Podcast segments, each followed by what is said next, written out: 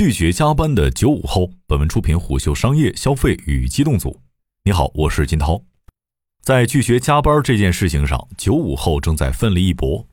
一月十八号，供职于头部电商平台的工程师张明告诉虎嗅，就在去年十二月，他们组内一名一九九七年出生的员工公开提出下班后拒绝回复工作相关信息。甚至公司的一些一九九五至两千年出生的员工、实习生还成立了社交群，试图共谋大事，通过研究合同条款和制度缝隙来确保正常下班的权益。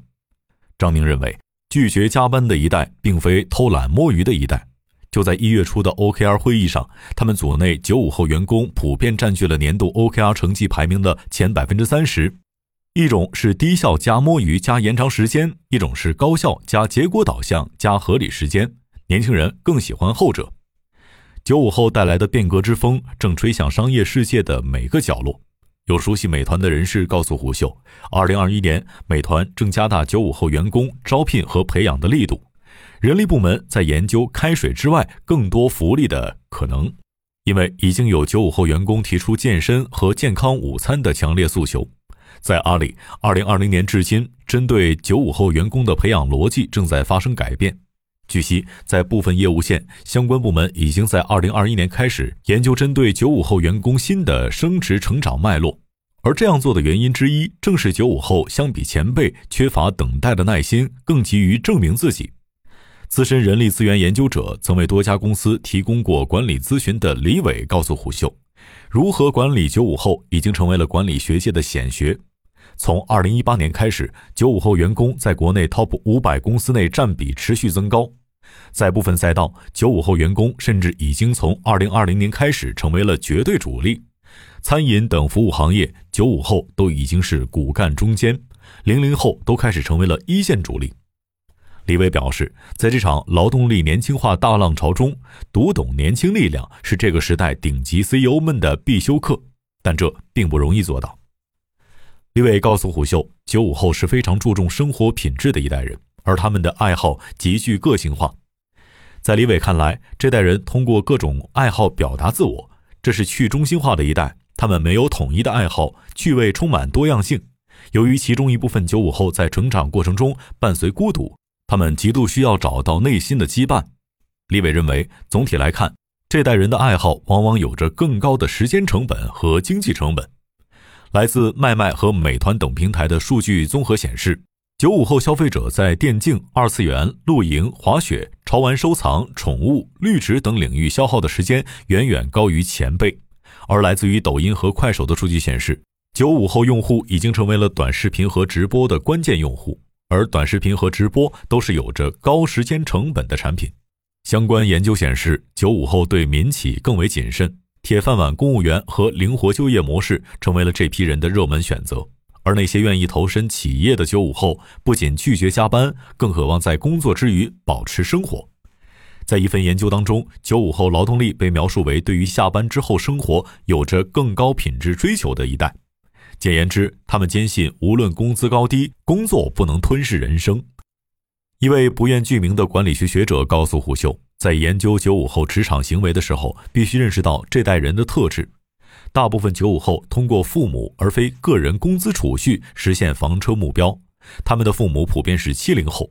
这代人成长在物质资源不丰富、精神资源逐渐丰富的时代，而其中一部分七零后父母在成长的岁月经历了璀璨的文化。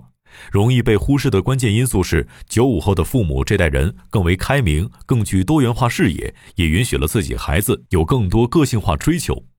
上述管理学者认为，作为结果之一，九五后对于职场的依赖度更低。在我们走访调查过程中，很多九五后职场人把工作和生活分得非常清晰，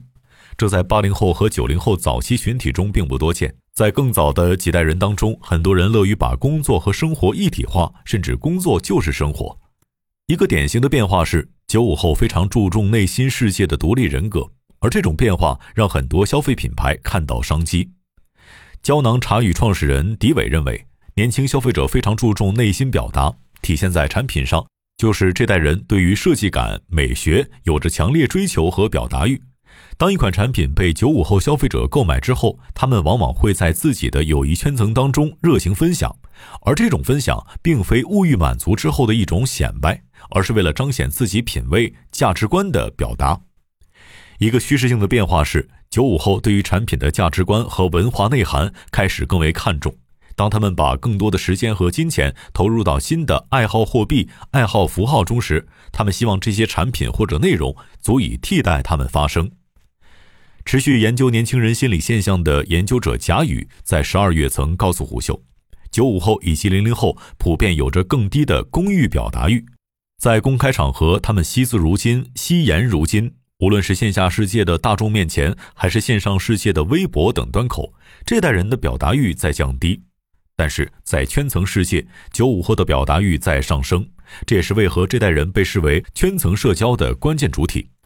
在部分赛道，围绕九五后人才的争夺战已经开始。在过去一年，面赛道迎来资本热，融资额最高的和府捞面遇到了抢人大战。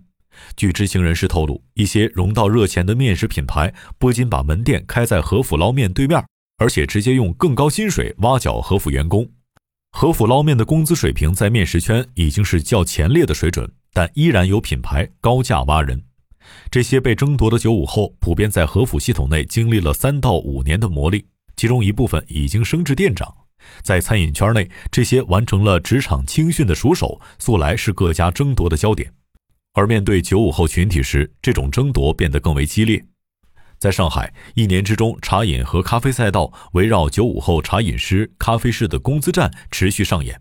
一些岗位的薪水在年内提价六次，幅度接近一倍。造成这种争夺热度的核心原因有二：其一是能够在一个行业深耕并耐心磨砺的九五后正在变少；其二是各大品牌都意识到，在二零二二至二零二五年，九五后人才将是各家的主心骨力量。商业世界正在用复杂的眼神观察这代人。有熟悉互联网大厂的知情人士告诉虎嗅。当2017至2018年最早一批九五后进入职场的时候，管理层对他们个性化的态度、散漫的表象颇为陌生。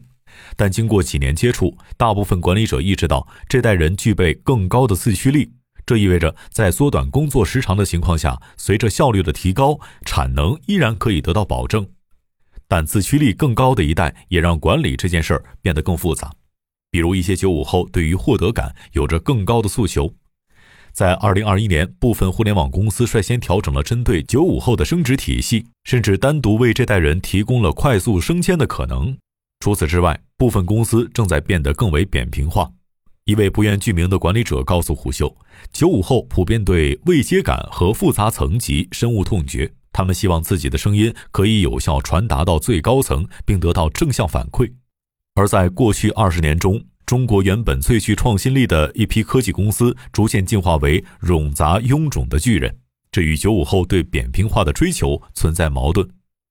一些微观层面的改变，从二零二零年开始已经逐渐成为主流。比如，九五后越级沟通公司高层的现象，在各大互联网公司都出现了。部分公司的人力只能重新调整机制，以适应这样的趋势。而在项目策划和执行层面，九五后开始被允许更频繁地表达观点，这被视为提高这代人获得感的关键举措。挑战不止于此，更多灵活就业机会的出现，正在让九五后有职场外的丰富选项。在抖音有一千零四十万用户的游戏创作者叶枫就是典型代表。只有二十三岁的他，在成为抖音创作者十七个月之后，买了第二套房。这是一位深爱老婆的九五后。他每天从下午五点开始，持续工作到凌晨三点，为了保持活跃度，日复一日不敢停歇，甚至经常一天只来得及吃一顿饭。他直言，让他能够拼下去的动力，是因为深深爱着老婆。这对年轻情侣是九零后的缩影。